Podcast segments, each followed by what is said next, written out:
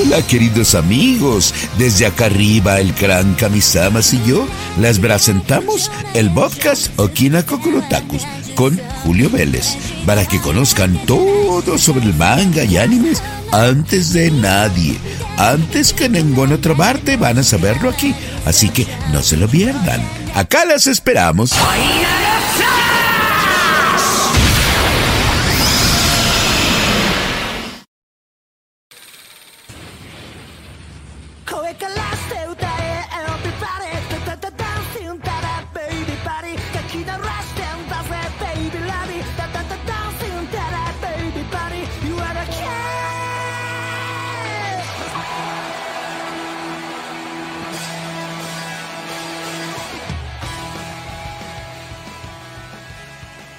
Mis queridos amigos, es un enorme gusto para mí saludarles en este, el programa número 38 de Okina Kokorotaku, su podcast dedicado a la cultura japonesa, principalmente el manga, el anime, los videojuegos. De hecho, tenemos una sorpresa muy peculiar en un ratito más, eh, que es algo que llama mucho la atención en Japón, aunque el juego es de manufactura eh, occidental.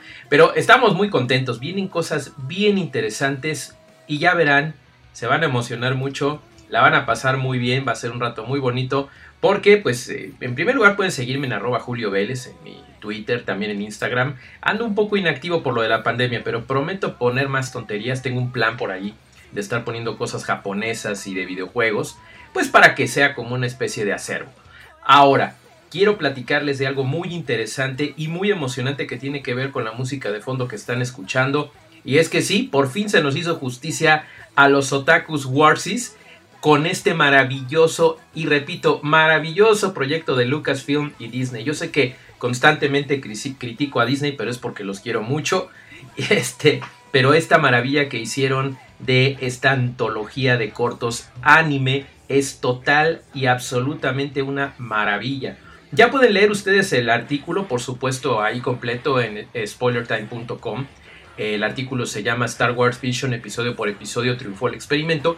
Pero aquí en el podcast, por supuesto, les vamos a platicar mucho más porque es algo que de verdad tienen que ver. Y si ustedes por casualidad, ay, a mí no me gusta el anime, pero me cae bien Julio Vélez y estoy escuchándolo en una de las 18 plataformas de podcast, no importa, porque les va a encantar, aun si son fans de Star Wars pero nunca han visto anime o no les gusta el anime, por favor vean esta maravilla. Hay cosas muy raras y hay cosas muy propias de la animación japonesa, eh, de la visión de los directores de los estudios japoneses, pero definitivamente jamás, ni siquiera el, episodio que es en una realidad alterna, se salen del contexto o de la esencia de Star Wars. De hecho, el único episodio que se va por ese sendero de ser una realidad paralela, que es algo que manejan mucho en el anime, de alguna manera es el que cierra el ciclo completo con lo que es eh, la idea original de George Lucas. ¿De qué estamos hablando? Bueno, entren ustedes a Disney Plus, que es el único lugar donde lo van a poder ver.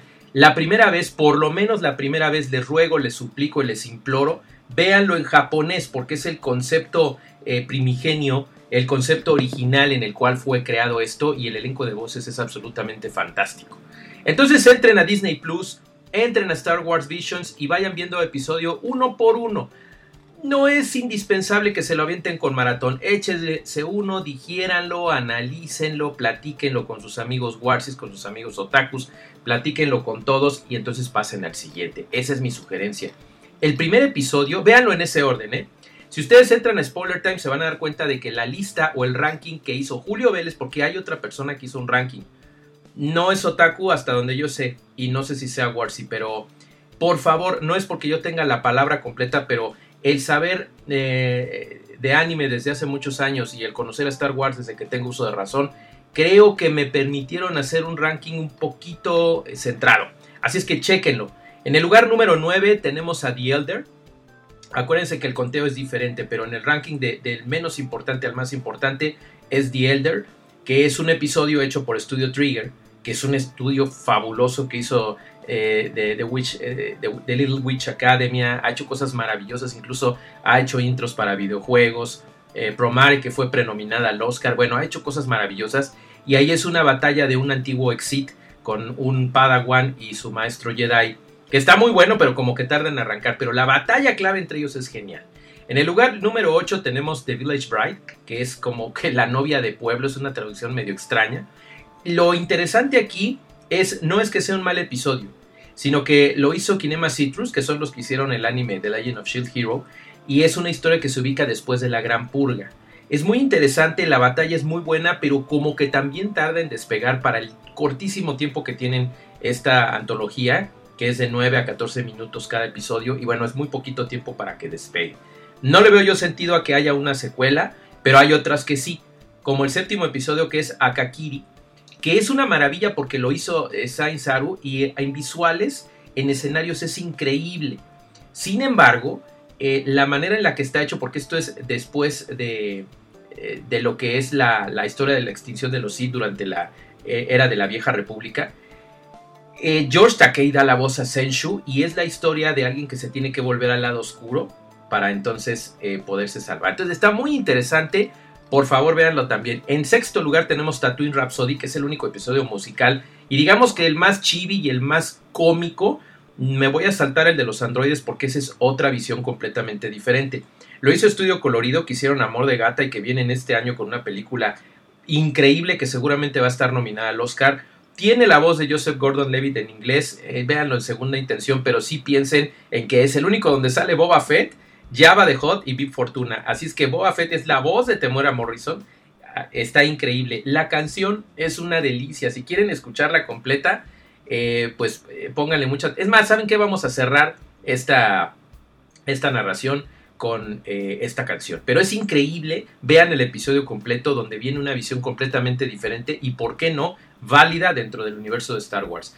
En quinto lugar tenemos Love and Ocho, que es la única eh, waifu que sale en toda la antología, que es una antropomorfa conejita, que es Jedi, domina la fuerza, se alía ahí con Ocho eh, y su padre, en un planeta donde apenas está empezando a dominar el imperio, pero cuando tienen que empezar a tomar la decisión de, de qué lado están, pues ellas se dividen.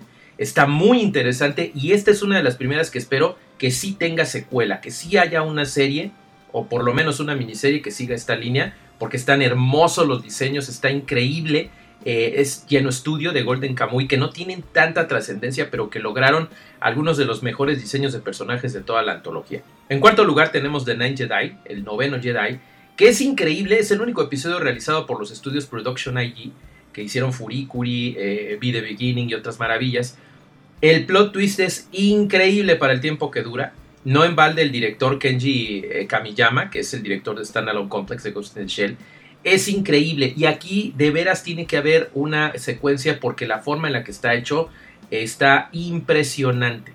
En tercer lugar, aquí vienen los tres grandes. The Twins. The Twins que también está hecho por Studio Trigger, The Little Witch Academia, y que es la historia de dos clones sensibles a la fuerza, creados por el imperio para destruir a la nueva república, o sea, después de la destrucción de la segunda estrella de la muerte y la supuesta muerte del emperador. Es una maravilla este episodio, desde que empieza hasta que termina, y tiene los mejores diseños que pueden ver en toda la saga. De Vision, por supuesto. Segundo lugar, T-Obi-Wan. Son siglas de un androide. No es Obi-Wan Kenobi, pero la referencia es fabulosa.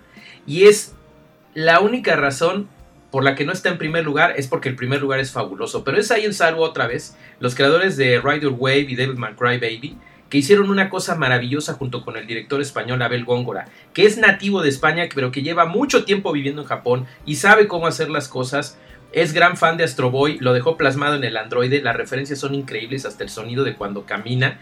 Y lo más maravilloso de todo, la voz en japonés de Masako Nosawa. Qué, qué, mal lo dije y es legendaria. Masako Nosawa, la hermosa actriz Seiyu de 85 años de edad que le da la voz a, Son Goku. Imagínense, y es la voz del androide. Es maravilloso este episodio, es increíble, les va a recordar Astro Boy, les va a recordar Mega Man, les va a recordar esa época gloriosa del anime de los años 60, 70 y 80. No se lo pierdan, es de mis favoritos. Pero el primero tiene que ser el de Kamikaze Douga, los creadores de Pop Team Epic, ese anime tan raro. Entregan el mejor episodio porque es el estilo visual y el estilo ancestral de Akira Kurosawa. Es como si regresaras a los siete samuráis, que es en lo que se basó George Lucas para crear toda la saga de Star Wars, pero es en una realidad alterna que ocurre en un imperio feudal Jedi. Imagínense nada más qué maravilla Yo se los recomiendo muchísimo. Todos los episodios tienen un enorme peso. La música, las voces, el doblaje latino es maravilloso. Pero por favor véanlo en este orden. Primero en japonés, con subtítulos obviamente. Luego en inglés, por estas maravillas de, de cameos y de grandes apariciones que hay. Y por último en español. Pero véanlo tres veces porque vale la pena. Gracias Disney, gracias Lucasfilm por esta maravilla. Yo espero que tenga mucho éxito. El boca en boca es lo que lo va a ayudar mucho más. Así es que recomiéndenlo mucho después de verlo aquí en Okina Kokorotaku número 38. Y esperemos que haya una segunda, una tercera temporada y por lo menos spin-offs o series o miniseries de cuatro de los nueve episodios que están. Queridos amigos, ¿qué les pareció? Véanla, no se la pierdan. Le damos una calificación global de 9 porque algunos episodios, les digo, tienen algunas cositas que no nos gustaron al 100%, pero en general es maravillosa.